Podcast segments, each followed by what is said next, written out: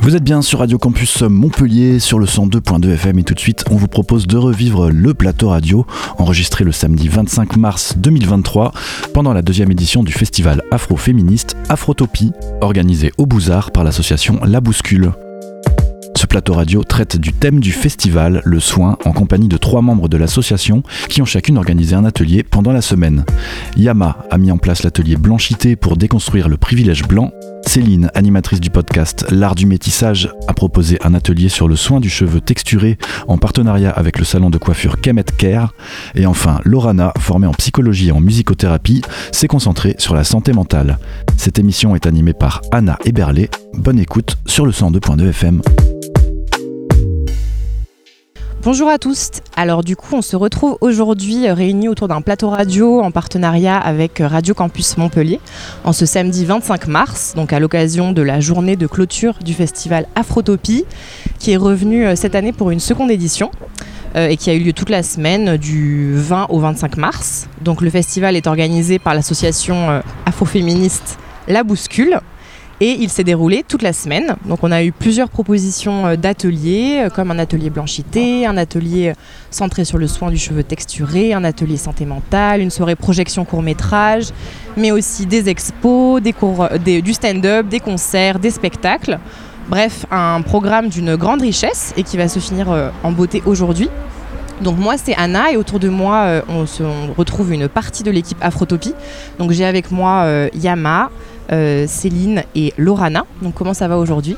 Ça, va, ça va bien. Ça, va très bien, merci. et toi, comment ça va? Ça va aussi, merci beaucoup.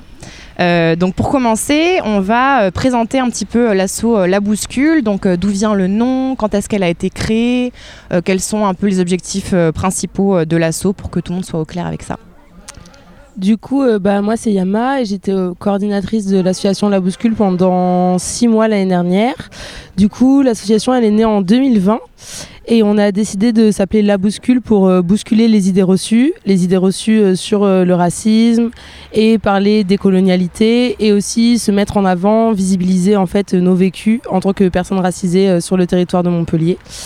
Et on est une asso intersectionnelle, donc on parle aussi euh, des sujets euh, queer, euh, des sujets de validisme, de santé mentale, de racisme. Et du coup, l'idée de l'association, c'est de donner place à cette parole-là et de faire des activités pour visibiliser nos vécus. Donc on a une bibliothèque qui s'appelle Afropéa avec des livres de littérature africaine et de littérature afropéenne. Du coup, quand on dit afropéen, c'est un terme en fait qui a été inventé par euh, Léonora Miano pour parler euh, des personnes euh, qui ont été éduquées en tout cas sur le territoire français, donc qui sont nées ici ou qui sont arrivées ici jeunes et qui ont vécu en fait une grande partie de leur vie ici en France, même s'ils sont d'ascendance africaine. du coup, voilà. Et donc, chaque mois, on traitait d'une thématique particulière. On a pu parler de transmission, de d'émigration, euh, de décolonialité aussi euh, en lien avec euh, l'écologie, d'afroféminisme. Et à chaque fois, on essaye de faire un palabre. Du coup, c'est des ateliers-jeux où on utilise des méthodes d'éducation populaire et des ciné-clubs ou des rencontres. Et on a lancé un festival l'année dernière qui s'appelait Afrotopie au mois de septembre, première édition. Et donc là, aujourd'hui, bah, on fait la deuxième édition d'Afrotopie sur le thème du soin bien. Et du coup, la première édition, euh, c'était, euh, tu m'avais dit, à beaucoup plus grande échelle, dans, dans un parc, c'est ça? C'est ça, on a fait ça au parc de la Guirlande. Du coup, c'est un parc à Montpellier. Et euh, du coup, on a eu plus de 600 personnes qui sont venues et c'était vraiment un gros événement avec aussi des intervenants qui venaient d'un peu partout en France. Et du coup, on a décidé là de faire. et l'idée du premier festival, en fait, c'était de nous visibiliser, de parler aussi des sujets d'antiracisme pour montrer aux gens que le racisme, c'est quelque chose de structurel. Et du coup, il y avait plutôt des ateliers qui tournaient autour de ça. Euh, et aujourd'hui, le thème, c'est le soin. Donc, euh, l'idée, c'était plus de se recentrer sur nous et de dire, bah, maintenant qu'on sait que, enfin, on le savait déjà, mais en tout cas qu'on a visibilisé que le racisme, c'est quelque chose de structurel. Si on pense à nous, qu'est-ce qu'on qu'est-ce qu'on veut faire? Comment on prend soin de nous-mêmes? Comment on se retrouve? Et, euh, et du coup, on a décidé de faire une, euh, une édition plus intimiste euh, ici au Bouzard, donc qui est une association qui, euh, qui nous accueille, où on est dans une grande colocation. Donc voilà, c'est un festival à plus petite échelle, mais c'est aussi ce dont on avait besoin pour pas trop s'épuiser. Et là, on est d'ailleurs actuellement sur des canapés dans un jardin au soleil, donc Voilà, on est plutôt bien. Euh, du coup, on va faire un petit euh, tour de table pour euh, que chacune d'entre vous puisse présenter l'atelier qu'elle a fait bah, cette semaine. Donc, en, essayant de, savoir un peu c'était quoi le contenu et puis comment ça s'est passé, comment vous l'avez vécu. je sais pas qui veut commencer. Est-ce que Céline, tu veux commencer? Ouais, alors du coup, moi c'est Céline. Donc, pour me présenter rapidement, je suis animatrice du podcast qui s'appelle L'Art du métissage. Euh, j'y parle de questions identitaires, j'y parle de transmission culturelle, euh, aussi de santé mentale, euh, qui est un peu, enfin qui est super important pour moi. J'ai créé cet espace en fait vraiment pour libérer la parole parce que c'est quelque chose que j'aurais aimé avoir plus jeune. Parler d'identité, comprendre, poser des questions, avoir des gens qui me ressemblent, qui me représentent. donc c'est pour ça que j'ai créé ce podcast pour avoir vraiment ce, ce cet espace en fait euh, pour pouvoir le faire. Euh, voilà, et du coup, euh, j'ai animé l'atelier en collaboration avec Kemet Care. Donc, Kemet Care, qui est un salon de coiffure en centre-ville de Montpellier et qui est spécialisé dans le cheveu texturé. donc, cet atelier-là, on l'a fait pourquoi? Parce qu'en fait, quand on est des personnes métissées issues de, de couples mixtes noir-blanc, euh, quand on va à l'école, la première chose que, qu'on rejette en général, c'est euh, nos cheveux et aussi notre couleur de peau. Et du coup, euh, nos parents, comme eux-mêmes, ils n'ont pas forcément les, outils et les connaissances pour nous rassurer, on va venir en fait rejeter nos cheveux et bah, parce qu'en fait on ressemble pas à la majorité des personnes qu'il y a dans l'école. On a envie de rentrer dans des cases, voilà. Et donc, du coup, le, faire cet atelier, c'était vraiment essayer de remettre de la connaissance euh, sur le cheveu texturé pour reprendre le pouvoir, devenir autonome et euh, bah, arrêter de, de, rejeter son cheveu, être dans l'acceptation et l'amour de son cheveu. Voilà. Et du coup, tu as fait venir des, des, parents et des enfants, c'est ça? C'était quoi Il y avait combien de personnes? C'était un atelier en fait en duo euh, parents-enfants. Donc un parent, un enfant. Un parent, un enfant. Et en fait, l'idée, c'était vraiment d'avoir, euh, euh, dans un premier temps, comprendre ce qu'est le cheveu texturé, la base, mm. et ensuite avoir un petit temps de pratique et enfin, euh, la partie que j'animais, c'était beaucoup plus dans euh, bah, la psychologie, ce qu'on ressent en fait en tant que personne métissée et en quoi en fait c'est important pour le parent de s'éduquer et d'enlever aussi un peu ses a priori sur le cheveu texturé. Parce que malheureusement, euh, ça arrive assez souvent que nos parents eux-mêmes aient des a priori sur nos cheveux. Donc le but c'est qu'ils puissent balayer un peu ces a priori grâce à la connaissance en fait qu'ils bah, qu'ils acquièrent grâce à travers l'atelier. Ouais. Donc voilà. Et du coup, ça s'est passé, enfin, tu as eu des témoignages, tu as, pu euh, sentir des, des, changements un peu dans les mentalités euh, par rapport aux parents que tu as reçus? Enfin, ça s'est passé comment concrètement? Alors, euh, comment ça s'est passé? Déjà, les parents qui venaient étaient vraiment dans un état d'esprit de se dire, en fait, là, je vois que c'est difficile pour moi, j'ai pas les connaissances. j'ai aussi, entre guillemets, je passe des mauvais moments en fait avec mes enfants. Bah, au moment de la routine capillaire, c'est plus possible parce que euh, je vois bien que ça bloque et qu'on est tous en colère dans la maison, donc faut faire quelque chose. Euh, donc ils, ont, ils étaient vraiment, euh, comment dire, volontaires. Ils devaient être super heureux de trouver cet espace parce voilà. qu'il ne pas y en avoir volontaire. plus. D'avoir un peu de connaissances et de se dire, bah voilà, en fait, je vais aussi apporter à mon enfant de l'acceptation, de l'amour parce que je pense que de plus en plus, ils se rendent compte que le métissage, ok, c'est, on peut dire que c'est beau, ils trouvent ça beau, que c'est une richesse, mais ils commencent de plus en plus à voir les enjeux qu'il y a derrière. Euh, donc euh, voilà, c'est pour ça que voilà, je les ai trouvés vachement volontaires, ouverts à la discussion, euh, très à l'écoute et, et friands d'apprendre en fait. Du coup, ils sont repartis satisfaits.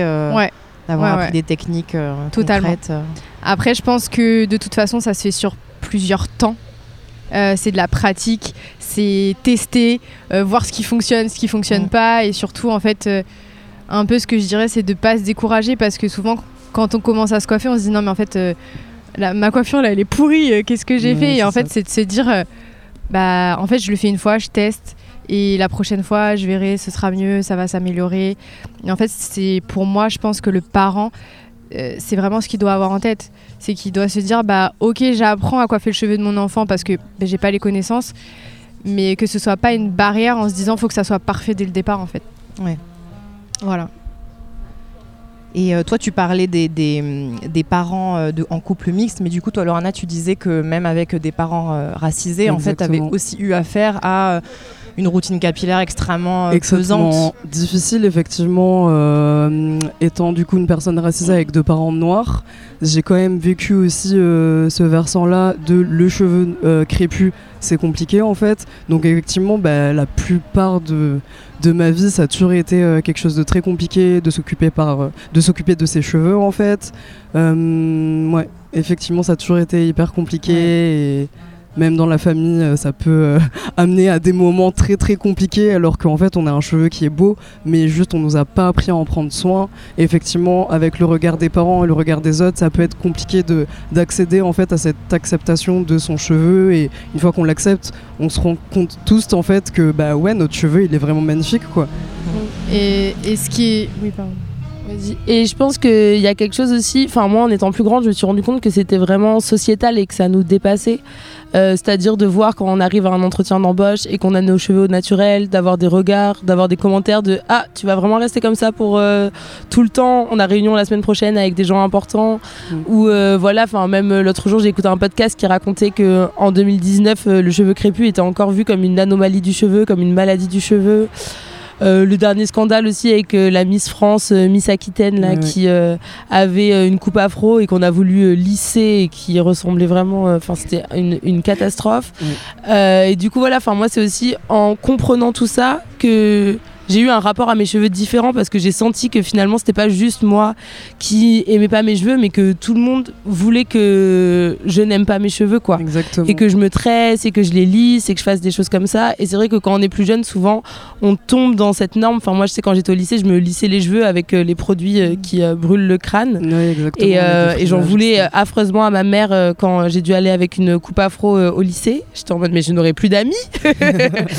et, et finalement, en grandissant et en, se rendant, en travaillant aussi sur l'antiracisme, en se rendant compte de, de vraiment l'aspect structurel même de la question du cheveu, bah, moi, ça m'a permis de me réapproprier mes cheveux et de voir ça comme une force. Et de aujourd'hui, même si je fais des tresses, je le fais parce que j'ai envie de le faire et pas du tout parce que je sens une pression extérieure à le faire. quoi Mm. et que je peux avoir euh, la tête rasée, euh, des tresses, euh, mes cheveux afro et que dans tous les cas je me sens bien quoi. Et je pense que on garde ce choix, mais juste c'est un choix et c'est ça qui change tout. Et en fait, euh, pour rebondir un peu ce que- sur ce que tu dis, je pense que c'est vraiment euh, cette notion d'identité en fait. C'est de se réapproprier son identité et de se rendre compte que, ok, quand on était plus jeune, euh, on a eu envie de se fondre dans la masse, euh, faire partie de la norme parce que, comme on le disait en off, en fait, ça fait partie de la survie et, euh, que finalement, on a voulu effacer notre identité au fur et à mesure. Mais là, on est vraiment dans une phase de. On reprend vraiment euh, nos droits sur notre identité, en fait. C'est ça le, le, le plus important. Oui, nos cheveux font partie de qui on est Ouais. et de ce qu'on représente quoi.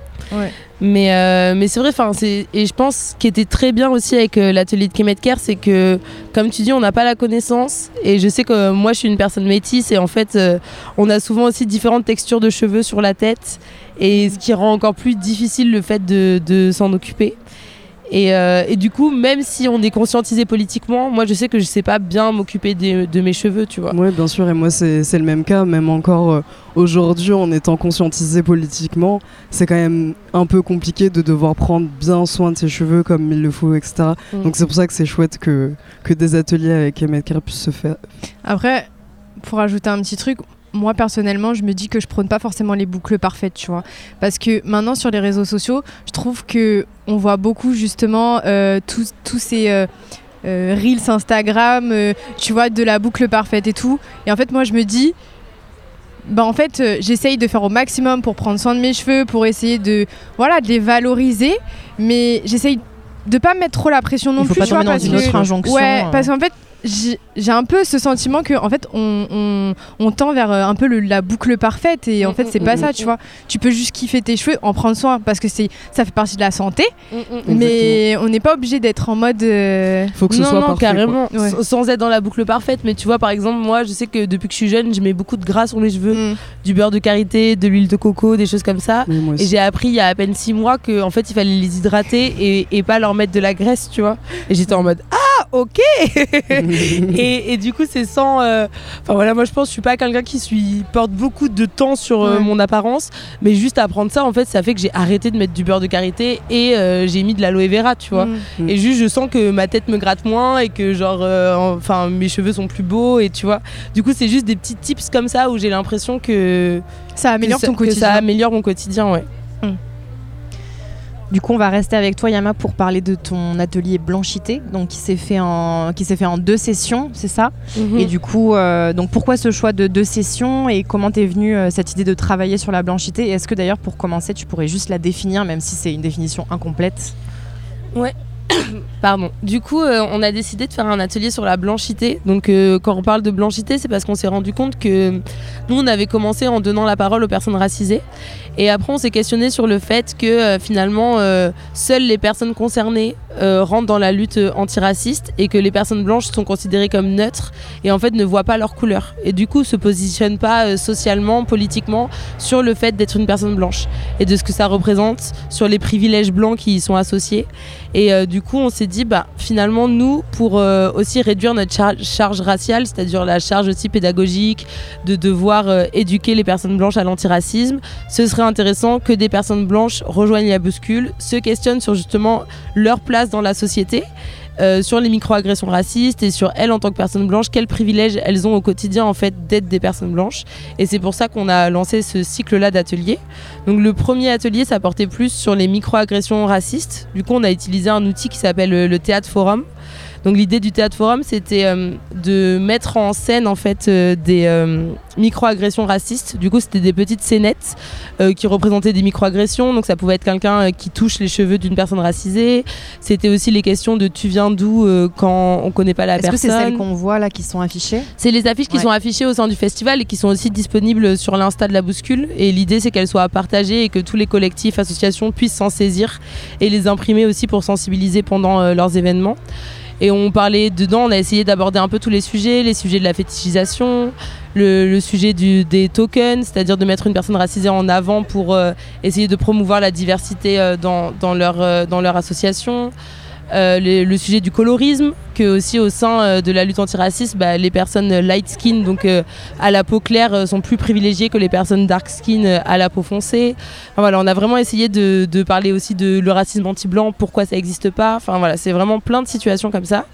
Et du coup, euh, les gens, euh, donc les gens du public ont eu ces affiches, ont réfléchi pendant 5 minutes à rejouer cette scène devant euh, les autres personnes de l'atelier.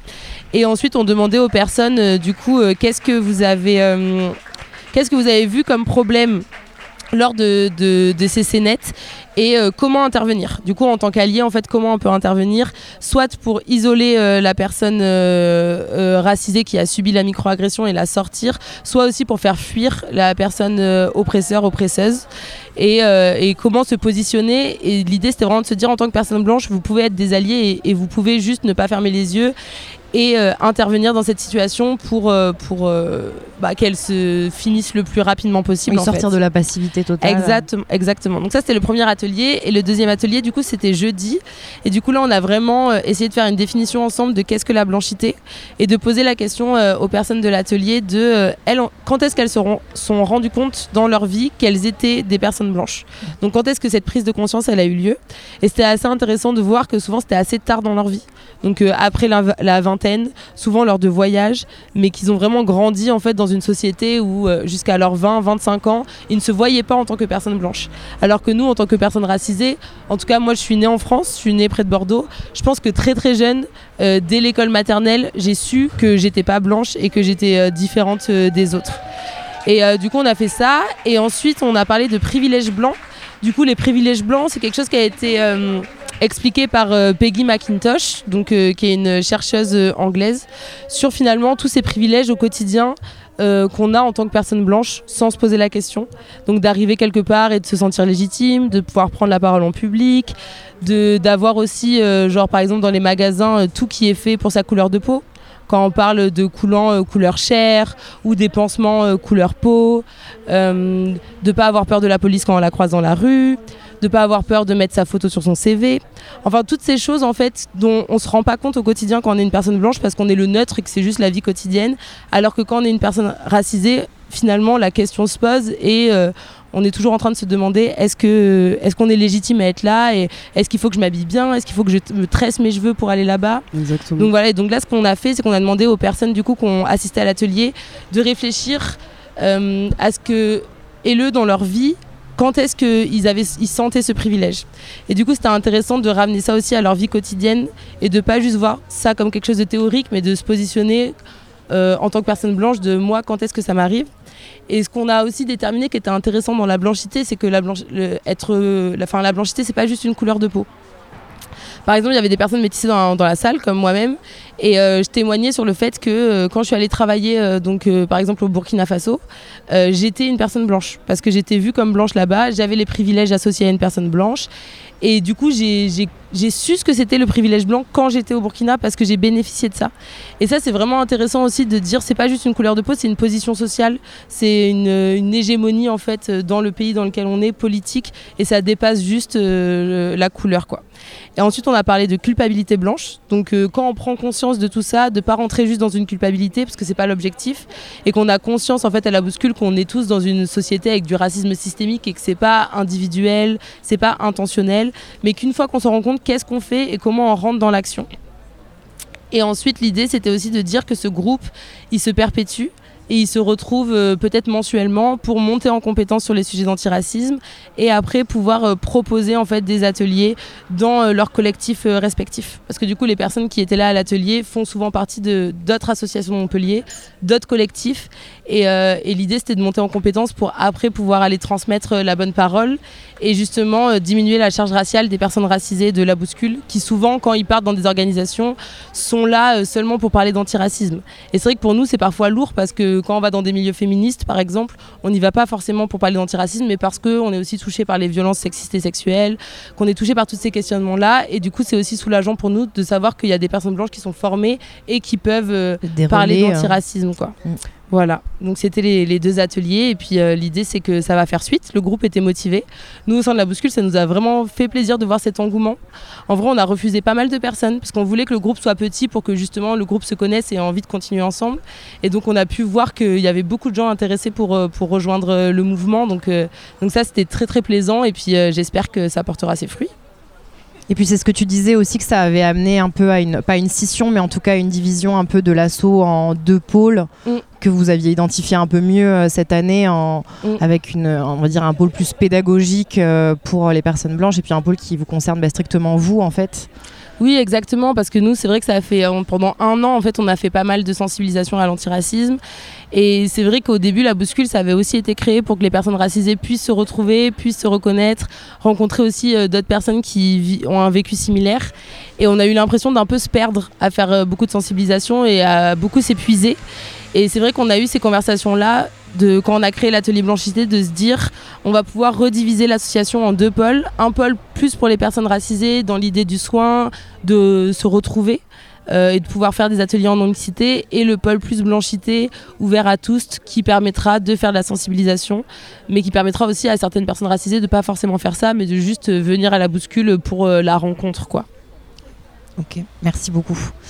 Et donc, du coup, on va passer à toi, Lorana, et à ton atelier sur la santé mentale. Du coup, est-ce que tu veux bien te présenter et puis présenter le contenu de ton atelier Comment ça s'est bah, passé Pour me présenter de manière très courte, moi j'ai été étudiante du coup en licence et en master de psycho.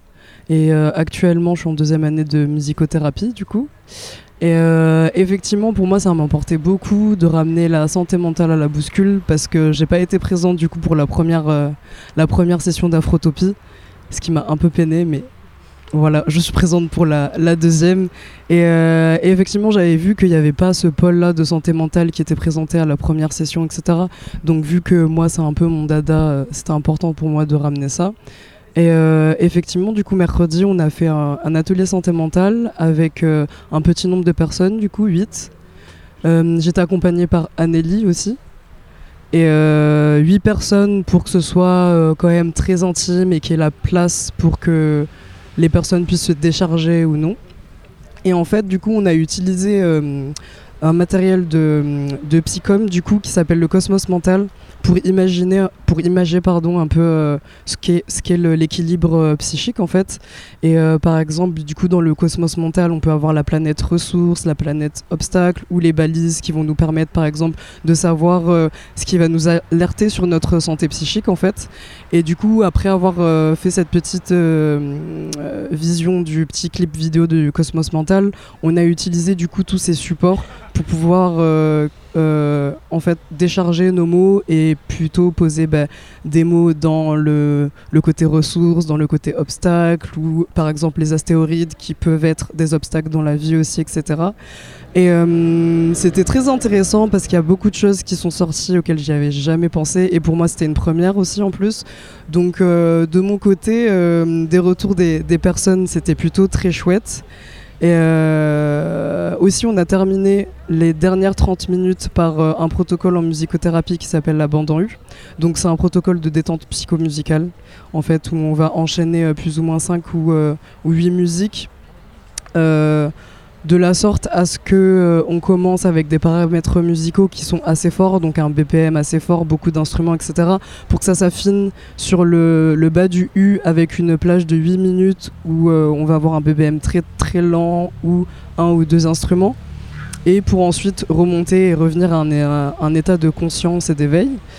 Et euh, pour moi, c'était important de ramener la musicothérapie dans cet atelier parce qu'effectivement, parler euh, pendant une heure, une heure et demie, deux heures de choses qui sont assez deep et assez lourdes, pour moi, c'était un peu délicat de lâcher les personnes euh, un peu comme ça. Donc, euh, du coup, on a fait cette séance de détente psychomusicale pendant 30 minutes, ce qui a plutôt bien fonctionné parce qu'on a pu faire un petit débrief de manière très chill et si je dis pas de bêtises, euh, les personnes sont rentrées euh, assez chill à la maison. Yama peut peut-être en attester aussi. Oui, moi j'ai participé à l'atelier euh, santé mentale et c'était vraiment une super expérience. Enfin, comme tu dis, on, on prend pas souvent ce temps-là. Et en tant que personne racisée, on est tout le temps euh, vu, euh, mais même par nous-mêmes en fait, comme des personnes fortes, ça va aller. Et du coup, finalement, là, c'était super intéressant ce temps de cosmos mental. Parce que quand les gens posaient des post-it, finalement, ça, enfin, moi, ça résonnait beaucoup en moi, en me disant Ah, j'avais jamais pensé à ça, mais c'est vrai que ça, c'est une ressource pour moi. Ça, c'est vrai que c'est un obstacle aussi. Et euh, je pense qu'il y a des choses qui sont revenues, moi, qui m'ont touchée, notamment, euh, par exemple, dans, dans les obstacles internes, la rumination. Quelqu'un a dit ça et je me suis dit, waouh, moi, c'est vrai que je garde beaucoup pour moi et je rumine beaucoup. Et souvent, euh, c'est jusqu'à que la soupape, elle explose et qu'en fait, je, je- je suis un peu en burn-out. Mais Mhm. je me suis jamais mise en burn-out, mais j'ai senti qu'il y a des moments où, où c'était trop quoi. c'était trop, quoi. Et, et souvent, euh, j'arrive pas à m'en rendre compte au fur et à mesure, mais c'est à la fin, ça explose et, et- et c'est un peu trop tard. Mais je pense qu'on a grandi dans des familles où nos parents ont fait ça, en fait. Exactement, en ils fait, on nous a appris. tout gardé euh, jusqu'à adulte et, euh, et souvent ils explosent pas. Mais toi-même, tu te demandes maintenant, en étant grand et en te questionnant un peu sur la santé mentale, comment, Comment ils, font, comment ils font. comment ils ont fait. Exactement. Et je pense qu'il y a beaucoup de, transgénérationnel, comme on dit euh, là-dedans. Enfin, je pense que ça descend à loin, en fait, ce truc de garder pour ça, d'être fort. Faut pas oublier que les personnes noires ont été considérées comme des objets pendant euh, des siècles. Et que je pense qu'aujourd'hui, euh, il y a quelque chose qui nous reste, qui nous reste de ça. Et du coup, c'était vraiment très politique, finalement, de prendre ce temps-là, de se poser en petits groupes et de se dire euh, comment je vais, euh, comment je vais faire pour aller mieux. euh, quelles sont mes balises pour me rendre compte au fur et à mesure que ça va pas trop et que justement, euh, bah, des fois, il faut freiner et, euh, et qu'on sorte un peu de ce monde capitaliste parce que je pense qu'on est aussi dans un monde où bah, les personnes racisées sont les personnes les plus précaires, donc qui travaillent dans des, dans des boulots avec des horaires décalés, euh, des, des travaux qui font mal au corps aussi. Euh, quand je pense enfin voilà, aux dames de ménage, aux personnes qui sont debout euh, toute la journée euh, pour, euh, pour faire la sécurité dans les magasins, Mm. Mm. euh, les boulots de nuit. Et donc en fait, c'est, c'est, enfin, je pense que notre santé mentale, elle est vraiment mise au fond du placard, alors même qu'on est les, plus sujets à ça, quoi. C'est Exactement. quand tu es au bord de la falaise que tu te dis peut-être que tu vas commencer à te poser des questions Exactement. ou en parler autour de toi. Et encore, Et parce que moi je me souviens que euh, c'est vrai, ça fait peut-être à peine 4 ans où j'essaye de, de sortir un peu ce que j'ai en moi, d'être plus vulnérable, tu vois, aussi ce- cette vulnérabilité et de dire bah en fait il y a ça qui va pas, ça j'aime pas, euh, cette phrase là ça me va pas ou et parce qu'en fait avant j'intériorisais énormément, un peu comme ce que tu disais et jusqu'à ce que ce soit la goutte d'eau qui déborde, qui fait déborder le vase et euh, et euh, en fait là tu deviens agressif en fait tu vois. Mm, C'est ça, le mm, truc. mm, c'est que tu deviens agressif. Alors que avant, bien avant, tu peux désamorcer les choses, tu peux comprendre d'où ça vient en fait, pourquoi ça, ça te met en colère, euh, pourquoi tu es triste, et, et te dire, bah voilà, je laisse ça derrière moi et j'avance. Parce qu'en fait, c'est ça, ça nous fait pas avancer. Enfin, je me rends compte que c'est ça qui Ça nous, nous met aussi des en fait. aux pieds, tu vois, de, Exactement. de se dire bah je reste toujours à bah, les mêmes pensées, avoir les mêmes pensées et, et voilà, je pense que ça hum, ça nous ralentit un peu en fait. C'est ça. Et nous rendre aussi, du coup, euh, personnes racisées légitimes à penser à la santé mentale Ouais. aussi.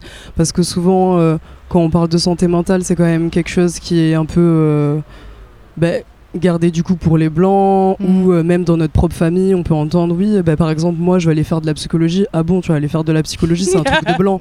Bon, voilà, déjà, euh, on part un peu de loin vis-à-vis de tout ça et c'était vraiment recentrer en fait le fait qu'on qu'on est totalement légitime à penser à notre santé mentale, sachant que santé mentale et santé physique, ça va ensemble. Par exemple, la somatisation, et je pense qu'on, du coup, on est à- plus à même de somatiser, vu qu'on a été éduqué à garder, ne pas extérioriser, etc. La soti- somatisation, en fait, c'est, c'est, euh, on va dire que c'est quelque chose qui va se retranscrire dans ton corps, donc que ce soit une maladie, une douleur, etc. Et on va penser que la source est physique, alors qu'en fait la source est totalement mentale. Et du coup, effectivement, c'est un peu recentrer ça et, comme tu disais, euh, ben, ne pas mettre ces balises ou tous ces événements qui nous alertent sur euh, le moment, qui nous disent alerte, alerte, ça va pas. Se dire, ok, je me pose, je les écoute et qu'est-ce que j'en fais Et c'est pas juste prendre soin aussi, c'est recentrer sa personne et s'élever aussi en tant que personne. Effectivement, quand tu disais id- identifier, euh, ben, par exemple, ça, ça me met en colère. Pourquoi ça Ouais. me met en colère en fait? Ouais, c'est vraiment ça. travailler aussi sur sa personne et s'élever en tant que personne et recentrer la chose sur soi-même. Après, je, je, je veux pas trop faire la meuf euh, spirituelle et tout, mais c'est vrai que de toute façon, notre corps, en fait, le seul moyen de communication qu'il a avec nous, c'est la somatisation. Donc en fait, il est en train de te dire une fois, euh, t'as as mal au ventre ou t'as mal au dos. Il est en train de te dire toc toc toc. En fait, je suis en train de te parler une fois, deux fois, trois fois, jusqu'à ce qu'en fait, il t'arrête net et qu'il te dise bah en fait, tu vas rester dans ton lit parce que t'as pas compris. Donc euh, souvent, on en arrive jusque jusque là. Exactement. Oui, oui. Et c'est le moyen de communication en fait que notre corps, il a, euh, enfin que notre esprit et notre corps ont ensemble pour pour arriver à changer les choses chez nous. Exactement. Et par rapport à cette, euh, cette thématique du soin, du coup, Yama, je sais pas si tu veux présenter la pétale soin-soin que vous avez mise en place, et puis même aussi euh, ce moment euh, où vous vous êtes retrouvés pour écrire ce manifeste, enfin comment ça s'est déroulé et qu'est-ce que vous avez un peu amené tous et toutes là-dedans? Carrément. Du coup, on a décidé collectivement. En fait, ça s'est fait au fur et à mesure, j'y pense. On a d'abord parlé des ateliers qu'on voulait faire pendant le festival et de quoi. Et en fait, à la fin, quelqu'un a dit Ah, mais tout ça, ça parle du soin.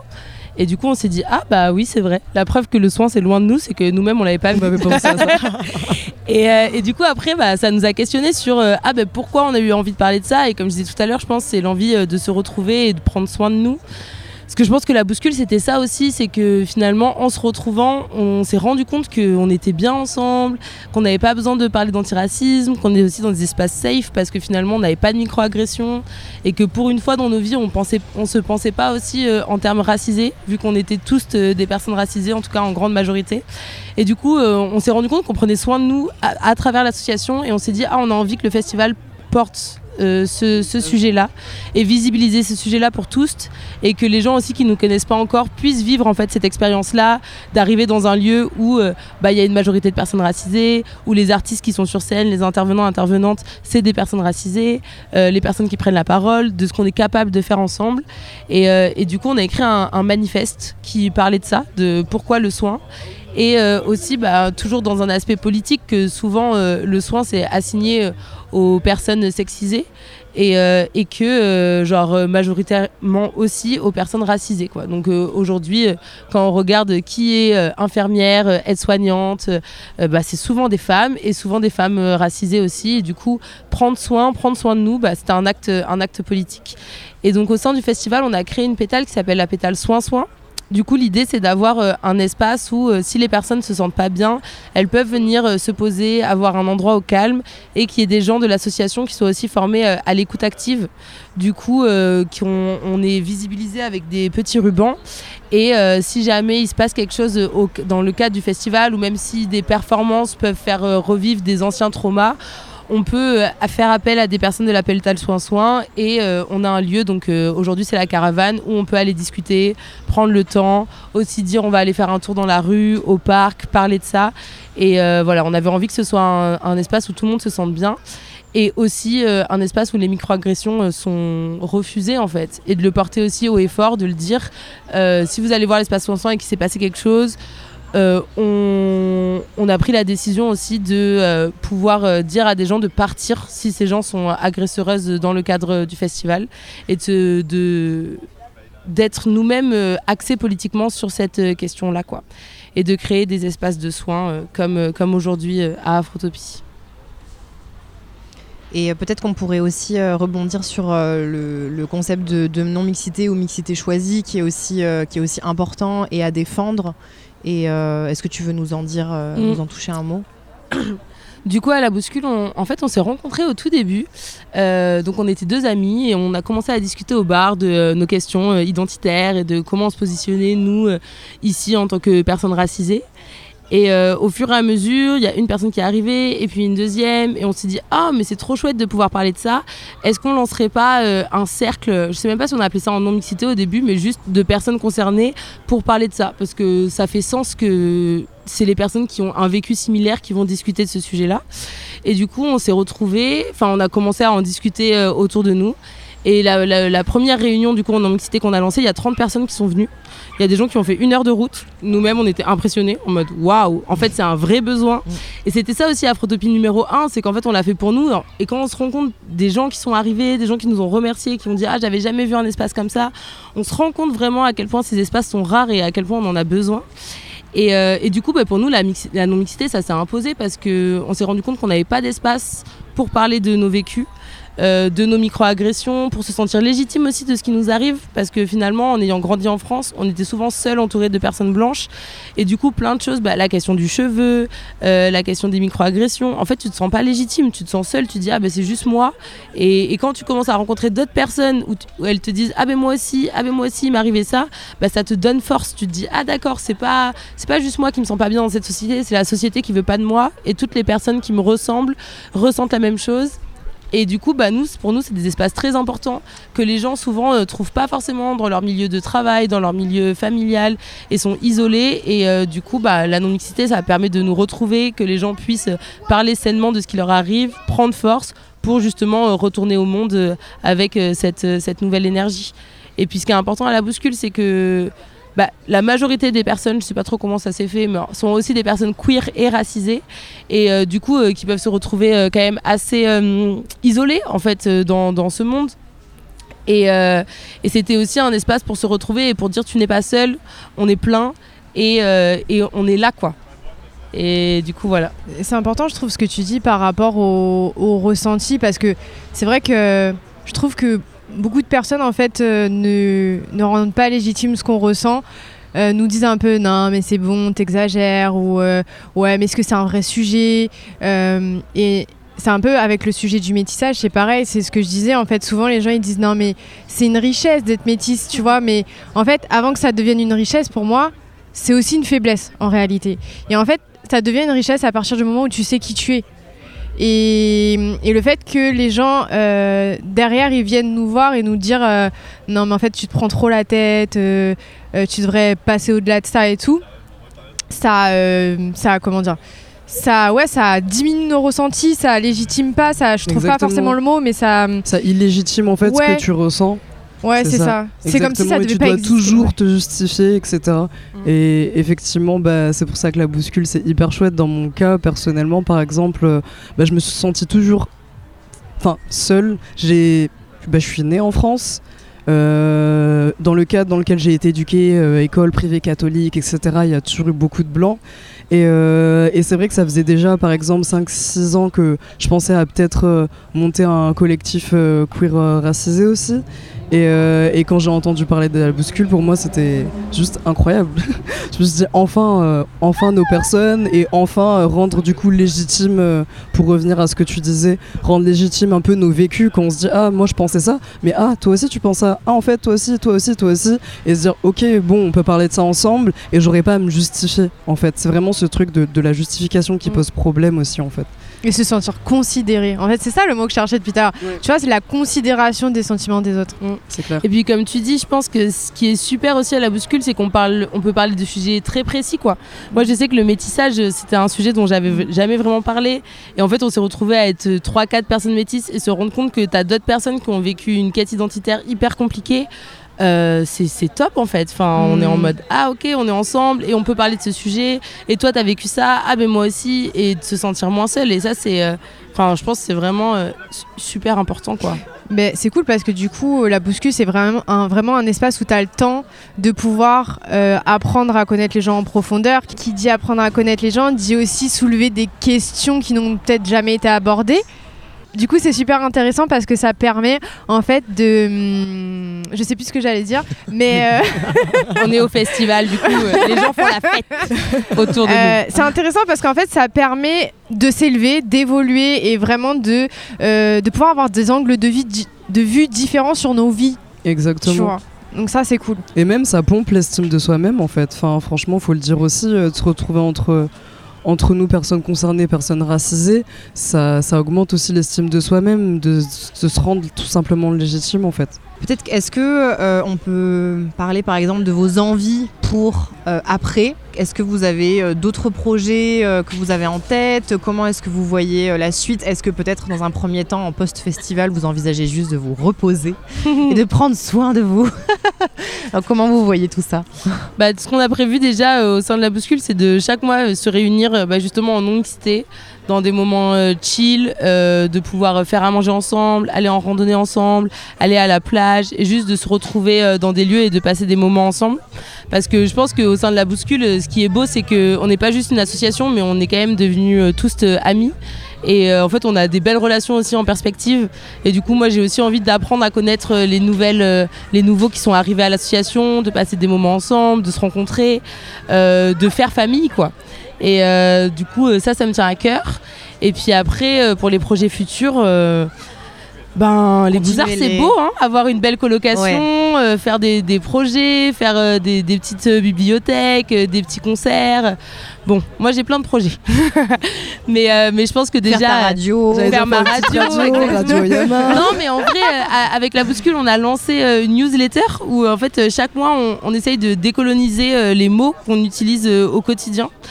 Et, euh, et du coup, par rapport au mois, à la thématique du mois, on cherche une expression du mois et on, la décolonise. Et c'est vrai que moi, à travers ça, j'ai appris plein de choses, comme euh, le terme ramdam par exemple, faire du bruit. En fait, ça vient de ramadan.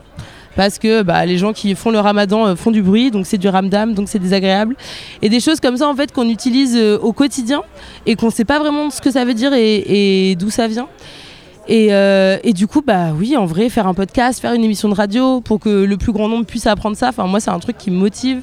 Là, on a envie de lancer un podcast queer et racisé aussi pour euh, bah, parler en fait de nos vécus, de qui on est. Et je pense qu'à l'intérieur de queer, il y a plein de vécus. Il y a des personnes qui sont asexuelles, il y a des personnes qui sont lesbiennes, il y a des personnes qui sont polyamoureuses. Et en fait, tous ces sujets-là, ah, tous ces sujets-là, c'est des sujets qui sont très blancs. Et on dirait que ça n'existe pas, mais en fait, nous, on est des personnes concernées aussi. Et, euh, du coup, euh, bah, on a envie euh, d'avoir la parole et de donner notre prisme, en fait, sur, sur ces questions-là, notre vécu. Donc, franchement, plein de beaux projets, quoi. Prendre force ensemble. Et puis, l'idée de la bouscule, c'est aussi que les gens qui nous rejoignent apportent ce qu'ils ont envie dans l'association. Et du coup, bah voilà, Lorana, elle est arrivée, elle a voulu faire euh, euh, de la santé mentale, de la musicothérapie, c'est super. Céline, t'es arrivée avec ses questions un peu de métissage. On a fait un, palabre aussi sur les identités euh, plurielles. On a présenté son podcast.